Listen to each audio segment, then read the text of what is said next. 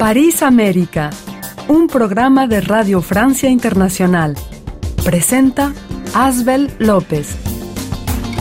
Vamos a rendir homenaje a Pablo Milanés, el cantautor cubano que murió en 2022 en España. Evocaremos al gigante de la trova cubana con varios de sus compatriotas. Entrevistaremos también a María Santos Sáenz a propósito de La sombra de Goya, un documental sobre el pintor español dirigido por José Luis López Linares. En esta película franco-española participó el guionista y escritor francés Jean-Claude Carrière, quien falleció en 2021. María Santos Sáenz, española, reside en Burdeos y acaba de publicar en español un libro sobre el artista español titulado El último Goya. Pero antes, hablemos de fútbol, porque dos selecciones van a buscar el próximo domingo su tercera estrella en el Mundial de Qatar, Francia y Argentina. Bienvenidos a París América, un programa que difundimos desde París. Ana María Ospina, bienvenida a París América. Gracias, Asbel, muy contenta. Usted es periodista de la redacción en español de RFI y sigue la actualidad deportiva junto con Carlos Pizarro, en particular este Mundial de Fútbol. El domingo será pues la final de la Copa Mundial. Dos selecciones buscarán una tercera estrella, Argentina y Francia. Voy a preguntarle de, ese partido, pero antes... Un comentario sobre el partido de, de, Francia contra Marruecos. El fútbol es muy raro. Domina Marruecos, pero gana Francia. Eso es lo bonito del fútbol, Asbel, que es a la sorpresa. Es un juego que dura 90 minutos cuando no se va a la larga y todo puede pasar. Hay un concurso de circunstancias, una falta, una forma de jugar puede cambiar el curso del partido y eso fue lo que vimos este miércoles porque Marruecos sí jugó muy bien, guardó el balón, defendió en bloque como siempre lo saben hacer, pero en dos descuidos, en dos errores, si podemos llamarlo de alguna manera, Francia lo aprovechó, tuvo la calma, la paciencia para llegar. Además, empezó marcando en el minuto 5 con un golazo de Teo Hernández. Llegó por la defensa francesa y aprovechó ese carril para ir a marcar. Eso ya fue cambiando el curso del partido y hacia el final otra vez otro enredo en esa defensa marroquí. Mbappé que los enreda un poco con sus gambetas, con su juego, y es eh, Randall Koulibaly Llevaba 46 segundos en el partido, acaba de entrar y marca y sella el 2 a 0, la victoria final para Francia. E, en esos momentos brillantes es lo que en uno puede confiar, o por lo menos Francia puede confiar en esos momentos brillantes de sus jugadores para el partido contra Argentina, porque es que es cierto que dejó como un, sentimiento de inseguridad, eh, no, de, ver que, Francia no, no, no conserva el, el balón, no lo controla no lo controla en el tiempo efectivo de juego, pero siempre aprovecha los espacios con un, digamos que una defensa que está preparada para entregarle balones al medio campo ir subiendo para entregárselo luego a los atacantes. Hay que recordar que Francia antes de este mundial perdió a jugadores muy valiosos por lesiones, para comenzar en la defensa con Kipembe y en el medio campo todavía un poco más doloroso con Paul Pogba y Engolo Conté, la columna vertebral de este equipo. Eso presagiaba que no podrían defender el título poco a poco. El técnico Diez Deschamps tuvo que hacer un poco de bricolage, como decimos en francés, de ir a buscar la forma de adaptar los jugadores que tenía, algunos que ni siquiera estaban en los planes iniciales, ponerlos a jugar de pronto en una posición que no tenían habitual y con eso pues armar un equipo poco a poco que pudiera pues competirle a otras selecciones que iniciaron como favoritas y es un equipo que se ha ido creciendo, pero un equipo que respeta mucho el plan del técnico y hay que admirar el trabajo que él hace desde hace 10 años con este equipo. No es casualidad que estén de nuevo en la final, lo vimos hace cuatro años, el trabajo que viene haciendo pues lo sigue representando y sí, es una ventaja que de esta forma, siguiendo ese plan, pero además adaptándose, leyendo a los rivales, puedan ir a darle no una sorpresa, sino un golpe contundente a Argentina el domingo. ¿Hay un favorito para usted este domingo entre Argentina y Francia? Es difícil porque pues es el mundial de Messi, como se dice, su último mundial, entonces jugará con el corazón y por supuesto con las piernas, es un crack, está haciendo una gran Copa del Mundo, cinco tantos en lo que lleva del mundial, cinco tantos también lleva Kylian Mbappé, 23 años, no lo olvidemos, apenas cumplirá 24 el próximo martes, o sea, dos días después, y él está convencido que traerá la Copa a casa y con eso podrá celebrar su cumpleaños. Es difícil em, decidir quién puede ser favorito, si es por número, un poco parejos, si es por forma de jugar, también, así no sea el mismo estilo, pero mm, pienso que Francia tiene la ventaja de ser el actual campeón del mundo, que ya logró pasar por varios escollos, hablábamos de las lesiones, de los equipos que se encontró al frente, que no fueron fáciles, hablo de Inglaterra y Marruecos, por mencionar los últimos, así que eso también le da una ventaja adicional con respecto a Argentina, Argentina teniendo al mejor jugador del mundo, por supuesto, que es Lionel Messi. Ahora, ¿tiene usted algún jugador francés eh, favorito, el mejor? Porque eh, vimos a Griezmann en, el partido contra Marruecos muy bueno, antes a Giroud, eh, Mbappé también destacó, pero ¿alguno que, se destaque dentro de todos? Sí, Asbelín, no solo el equipo de Francia se destaca en el Mundial, es Antoine Griezmann, lo mencionabas muy bien, el jugador del Atlético de Madrid que está haciendo un trabajo extraordinario, es difícil saber en qué posición juega porque está en todas partes. Es decir, si se necesita que defienda está, que cree está, que ataque está. Es un atacante inicialmente, pero Didier Deschamps esta vez lo puso un poco más atrás para que pudiera recuperar balones y crear. Es decir, el corazón de Francia parte de él y eso lo ha demostrado. No ha marcado en ese mundial como lo hizo hace cuatro años en Rusia, pero es la base y es el que crea el juego para ir ya ir a marcar. No el creativo, no es el que hace la última jugada, aunque sí ha hecho varias pases decisivas. Es el máximo pasador decisivo con 28 eh, pases en la historia de Francia. Pero además, cuando recupera los balones, cuando la defensa francesa está un poco enredada, pues él está ahí para salvarla de alguna manera. Así que para mí es el mejor jugador de este mundial. Pues Ana María Ospina, muchas gracias por su participación en París América y que gane el mejor. Claro que sí, a disfrutar de este afiche, pues Europa y América por una final. Hola María Santos Sáenz, bienvenida a París América. Hola, buenos días, eh, encantada de estar con vosotros. Usted es española, doctora en Ciencias de la Información, profesora de periodismo en Burdeos.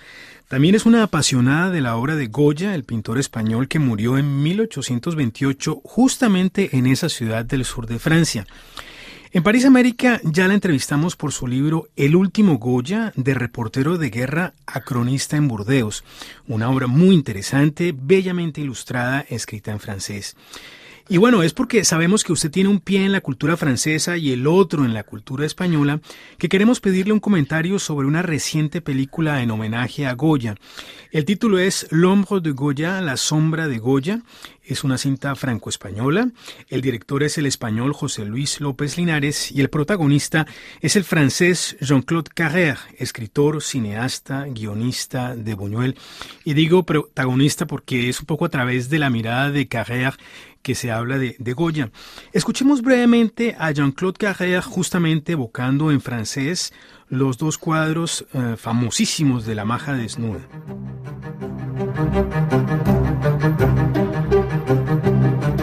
Je me pose chaque fois la même question depuis que je viens ici depuis tant d'années.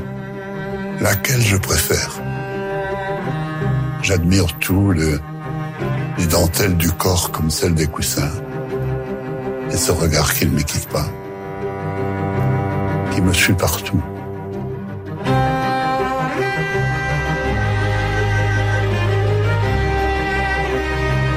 Es un pintor que tiene esas dos cosas que a veces tiene también Buñuel, ¿no? Un lado brutal, muy bárbaro si quieres, muy violento. Y por otro lado, una extraordinaria sensibilidad, ¿no? María Santos, eh, Jean-Claude Carrère, uno de los grandes nombres del cine francés y europeo, murió unos meses después de haber participado en esta película a los 90 años de edad. Eh, un primer comentario sobre la película. Imagínense que acaba de salir del cine y quisiera hablarles a los oyentes de París América sobre esa película. ¿Qué les diría? Bueno, pues es eh, una película muy poética, un homenaje a Goya, a los vivos y y a los muertos y sobre todo es el último viaje del guionista durante 30 años que es Jean-Claude Carrière, apasionado también de España y de Goya y que sigue las huellas del gran pintor aragonés a partir, bueno, pues desde mm, el lugar de nacimiento en ese pueblecito de, Aragón, Fuente de Todos, hasta todos los lugares, bueno, el Prado, eh, también eh, la ermita de San Antonio de la Florida, todos esos lugares donde el gran artista español y el gran genio eh, dejó pues su obra. Es una mm, película mm, en la que bueno pues permite tener una mirada muy eh, muy ecléctica a partir también de otros testimonios eh, de, especialistas de, Goya y que permite al espectador bueno pues eso hacerse las preguntas del legado, ¿no? Del legado y de la actualidad de, Goya, cómo ese diálogo sigue, sigue todavía em, llamándonos, ¿no? Eh, en muchas de sus reflexiones sobre, sobre la humanidad y la historia de, del ser humano. Es una película muy, muy potente, la verdad es que mm, eh, Jean-Claude Jean Carrière eh, interpreta, ¿no? Interpreta Goya en un diálogo en el que está Goya, pero también está Buñuel, Buñuel con el que trabajó también aragonés como Goya y eh, bueno, pues un cineasta eh, español, Buñuel, que, que, tiene también ese legado ¿no? en, muchas de sus filmografías, un poco de, de, Goya, ¿no? en esa mirada sobre todo a veces en la que conjuga por una parte la brutalidad, la violencia, pero también eh, esa mirada también eh, a veces de una sensibilidad eh, que nos llega a hoy, ¿no? Y, la verdad es que, bueno, pues es una película que, recomiendo de ver por su belleza de, imágenes, lo bien que están filmadas todas las obras, los dibujos, todas las pinturas de Goya, porque, bueno, es una película que, que, te lleva a la reflexión ¿no? de este gran pintor universal que, fue, que fue Goya. ¿no? Y es cierto, como usted dice, que en esta película se cruzan esos tres artistas, Goya, genio de la pintura universal, pero también en filigrana el gran cineasta Luis Buñuel y el propio Jean-Claude Carrière. Ahora, el, el mérito de esta película me parece es que el escritor francés conserva de algún modo su puesto, en ningún momento trata de compararse o equipararse con Goya o de arrebatarle su puesto de artista clásico, inmortal casi. Y esto finalmente no es tan sencillo, ¿no le parece? Efectivamente, la verdad es que las reflexiones que va eh, bueno, dejándonos a lo largo de, este recorrido, de este, de este viaje, de esta eh, película tras los pasos de Goya, Jean-Claude Carrier es, eh, eh, es, de una, mm, digamos, una gran reflexión, ¿no? Una de las frases que más me ha dejado grabado en un momento del documental es Goya es una fuente para todos, ¿no? Es verdad que, que Goya hoy en día, bueno, pues sigue haciendo preguntas al, espectador que le ve en muchos de sus cuadros, en esa mirada muchas veces expectante de, los retratos de los personajes, eh, en los que nos deja una huella casi psicológica, ¿no? De, los personajes que podemos admirar. Y, justamente Carrière también dice que Goya es al mismo tiempo un pintor para, para tranquilizarse, para calmarse, pero también para asustarse. Es que Goya tiene, tiene todo, todo, todo en sí, ¿no? Es un, es un artista eh, que ha mm, tocado todos los géneros. Eh, tenemos, bueno, pues toda esa belleza también de, de pinturas, eh, de los tapices, de, de, la diversión en la época de las clases populares. Es uno de los primeros artistas también que se interesa y que pinta un poco a los invisibles también, ¿no? En ese, en ese lado comprometido. Pero es verdad que, que pasamos a veces de un arte público, un arte en el que él fue pintor de la corte y pintó a todos los poderosos y tenemos ese, digamos, retrato o relato ¿no? de, la época y, del poder, pero al mismo tiempo Goya tiene, tiene esa vertiente de arte privado que es eh, donde salen a relucir todos sus fantasmas y donde sale esa violencia, ese tratado de la violencia que, ha hecho en, su obra, eh, en particular sobre los horrores de la guerra, que nos deja una iconografía, bueno, pues de lo que ha sido lo que ha sido la angustia, ¿no? Eh, y el horror eh, y anticipa pues a todas las guerras que ha habido posteriormente. Ahí está su, su fuerza, ¿no? Tiene, tiene esa doble esa doble mirada de sensibilidad cuando vemos la belleza también del retrato de la duquesa de Alba. Y un último detalle que es muy importante sobre la película misma, qué bella música española justamente del siglo de oro. Efectivamente, la, película tiene momentos eh, acompañados por la música que, sublima, ¿no? También un poco, eh, bueno, pues una producción cultural de, inigualable, ¿no? Que fue todo en el vertiente de música, pero en literatura del siglo del siglo de oro español. Lo que me parecía muy muy interesante, que, eh, que merece la pena quizás ahí explorar en un futuro trabajos, es que Buñuel, Buñuel precisamente su primera película escribió un guion sobre Goya, quería haber hecho una película en 1926 y, y, no pudo hacerla porque no tuvo financiación, precisamente. Y, hace referencia a Carrera en el documental a eso, ¿no? A, ese proyecto eh, que no vio la luz, a ese proyecto de Buñuel en 1926 de, de, de hacer una, una, película biográfica sobre, sobre Goya hasta a ese punto también demuestra ¿no? la, importancia que ha tenido y la influencia que ha tenido eh, Goya en muchos artistas posteriores, ¿no? en, la herencia, y, en unos de ellos es eh, de una manera inigualable Buñuel, también aragonés como él. ¿no? Y quiero terminar esta entrevista informándole al público de París América que su libro, que fue originalmente escrito en francés, ha sido traducido y publicado en español. El título es El último Goya. María Santos Sainz, tal vez podría recordarles a los oyentes de este programa el tema de su libro sobre el genio español, pero también anunciar la fecha de la presentación que hará usted en Madrid bueno, pues eh, retrazo todo ese Goya también más eh, pensador, filósofo y con una dimensión también periodística, eh, porque tenía una mirada a veces de reportero, ¿no? de cronista de, su época. Y en esa mirada inédita que, no hasta ahora no, no, se ha apuntado sobre Goya, retrazo también toda su vida íntima en esta ciudad de Burdeos, donde yo vivo ya desde hace muchísimos años y donde Goya mm, ganó en autonomía y desarrolló un arte privado, mm, digamos, muy comprometido también con los invisibles y con y, denunciando pues muchas cosas que, le preocupaban, ¿no? Enseñando, como decía esa frase, muchas cosas de las que mm, eh, nosotros no, no, vemos. Y, bueno, pues estoy feliz de anunciar y el, el libro será mm, eh, presentado el 24 de enero en la Real Academia de Bellas Artes de San Fernando, en Madrid, eh, esta institución emblemática donde Goya eh, fue director y profesor y en ese sitio, bueno, pues tendré el placer de, compartir con los futuros lectores este trabajo ¿no? sobre Goya en Burdeos, sus últimos años y este último Goya que nos ha dejado, bueno, pues eh, tanta reflexión y, esa mirada tan actual que tanto nos interpela hoy. Pues es una gran noticia, muchísimas gracias y muchísimas gracias también por haber participado en París América, María Santon Sainz. Con muchísimo gusto y hasta muy pronto. Muchas gracias a vosotros. Pablo Milanés falleció a finales de 2022 en España a los 79 años. Vamos a rendirle homenaje en este París América escuchando a cubanos de distintas generaciones. Anameli Ramos salió de Cuba hace unos meses. Esta joven es militante del movimiento contestatario San Isidro. Pablo Milanés me, me ha acompañado a mí durante toda mi vida y creo que a muchos cubanos les pasa, tanto los que están dentro de Cuba como los que han ido a la diáspora y y sienten la necesidad todo el tiempo de llevar a una escala propia lo que ha sido la patria, lo que es la nación, incluso todo lo que se ha perdido.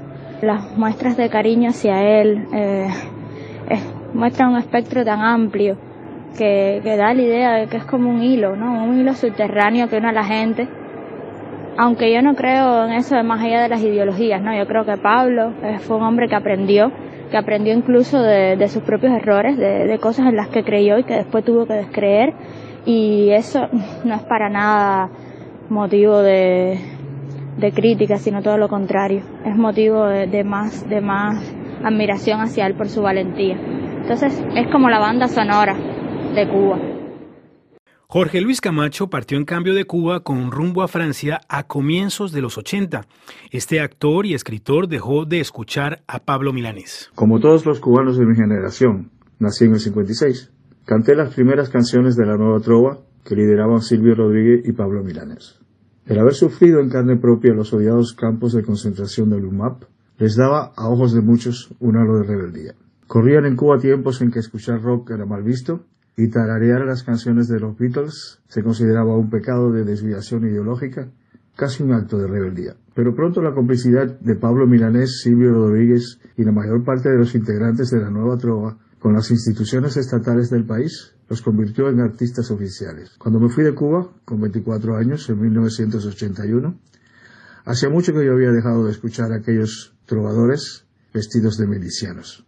Con el tiempo, Pablo fue viendo espinas donde antes veía flores, se fue alejando de lo que él mismo había sido y llegó a criticar a los que antes les habían abierto caminos. Comenzó a residir en el extranjero, fue vaciando de ideología sus canciones y diluyó el rojo de sus ideas juveniles. Es hoy un ícono para muchos, dentro y fuera de la isla. Su muerte es una pérdida para la música cubana, probablemente porque consiguió transformar el rojo de sus inicios en rosa. Yo, probablemente también, seguiré sin escuchar a Pablo Milanes. Nacido hacia finales de los 60, el historiador y escritor cubano Enrique del Risco, residente en Nueva York, tiene una visión contrastada de su compatriota. Pablo Milanés tiene una importancia grandísima ¿no? como cantante, como compositor y como representante de un, de un movimiento musical en Cuba, de la Nueva Trova. Eh, él, trató, yo creo que uno de los grandes dramas ¿no? de, la, de, la, de la vida de, de Pablo Milanés fue haber tratado de, de, ser una persona decente en una situación tan complicada como la de Cuba. Fue una de las caras más visibles y uno de los representantes más respetados de, de, la revolución cubana que comenzó castigándolo, enviándolo a la Juma cuando era muy joven y revolución en la que él dejó de creer hace ya mucho tiempo y sin embargo con la que no, nunca se atrevió a romper del todo. Entre otras, entre otras cosas sospecho porque buena parte de su público, si no todo su público, en el exterior de Cuba era un, un público que todavía sigue enganchado a la mitología revolucionaria y, a él le costaba decir, él sabía que, que como, que como músico no, no tenía mucha eh, existencia fuera fuera de ese mito, lamentablemente. Y, pero aún así el, su, su presencia, su firma está eh, brillantemente ausente de todas las campañas que emprendió en los últimos 20, 30 años el, el castrismo, la dictadura cubana, para, digamos, eh, mejorar su imagen ante, ante la opinión pública internacional. Cuando otros colegas suyos apoyaron represiones, fusilamientos, etcétera, la, la voz de, de Pablo Milanés se mantuvo mm, notoriamente callada. Vamos a escuchar a dos músicos cubanos que pertenecen a dos generaciones distintas. December Bueno es uno de los autores de Patria y Vida, un videoclip compuesto por seis artistas afrocubanos. Patria y Vida ha tenido mucho éxito y se ha convertido en el lema de la oposición al régimen cubano desde su lanzamiento en febrero de 2021. Sí, fue verdaderamente una inspiración muy grande para mí como artista, como compositor, fue de los primeros compositores que verdaderamente nos dio un lugar en la música a nivel mundial, en la música hispana, eh, porque verdaderamente era uno de los más talentosos que ha existido. Y luego como cubano ha sido muy importante tener un Pablo Milanés que nos da una dirección a todos los cubanos, a todos los artistas, de poder verdaderamente eh, seguir abogando por la libertad de nuestro pueblo y decir basta ya. Eh, así que nos ha dejado un legado impresionante Pablo Milanés en todos los sentidos. Gracias por darme la oportunidad de poder hablar de, de Pablo un día como hoy. Rember Egues es director y compositor cubano. Nos habló desde La Habana, pero ha hecho su carrera artística en Francia. Es director de la revista musical itinerante Soy de Cuba. Rember Ewes, que forma parte de la misma generación de Pablo Milanés, no recuerda cuál fue el primer éxito de su compatriota. La primera canción importante de, Pablo, y importante no solo para mí, sino para la cultura cubana, para la cultura latinoamericana, fue la canción Mis 22 años, que incluso yo creo que fue el primer disco que él hace, porque esa canción era una transición entre el llamado Feelings y lo que se después se llamó eh, La Nueva Trova. Y comienza a hacer a partir de mis 22 años un nuevo estilo de canción donde combinaba más elementos de la música cubana, el son, o sea, cambia el concepto de cualidad no que es más ni menos, sino que lo transforma, como lo mismo sucedió en Brasil con el Bossa Nova. A Rember Egues también le preguntamos sobre las relaciones que tuvieron Pablo Milanés y Silvio Rodríguez, otro de los grandes artistas cubanos fue el que me habló por primera vez. Yo estaba ahí en el servicio y él me habla de, Silvio, de Silvio Rodríguez. Me dice, coño, tengo, eh, conocí un muchacho, tengo un amigo que se llama Silvio. Incluso me enseñó a tocar dos canciones de, Silvio a la guitarra. Pablo Milanés y Silvio Rodríguez tomaron dos caminos distintos. Eh, Silvio Rodríguez fue más cercano al poder, mientras que Pablo Milanés tomó distancia. ¿Es así? Sí, es así. Pablo ha sido un poco más irreverente, pero un un poco más, eh, más realista. La vida de ellos ha sido diferente. ¿Siguieron siendo amigos o se distanciaron ellos mismos? Mira, eso nadie sabe qué pasó entre ellos. Ellos se distanciaron, efectivamente, y a Pablo no se le podía preguntar nada sobre Silvio, ni a Silvio tampoco, sobre Pablo. Me imagino que sus posiciones políticas no fueron las mismas y eso eh, yo no creo que ha sido un problema artístico, sino más bien lo que lo distanció ahí es un problema político. Más allá de todo, todo problema político, etcétera, está el hecho artístico. Y el hecho artístico es que Pablo ha sido un gran, gran creador. Como expresión de un trovador de la época en que él vivió, él, ha sido uno de los máximos exponentes de este género musical que se llama la trova, o sea, el género trovadoresco. Él ha hecho cosas maravillosas en, en canciones. ¿Cuáles son las canciones de Pablo Milanés que van a, permanecer? Oh, son muchas. Bueno, a partir de mis 22 años, para vivir, eh, Yolanda, por supuesto, muchas. Yo creo que en el cancionero cubano van a existir varias. Y la historia, bueno, ya han quedado ya. ¿Quién, ¿Quién borra a Yolanda de estos tiempos? Durante décadas se va a reconocer como una canción preciosa.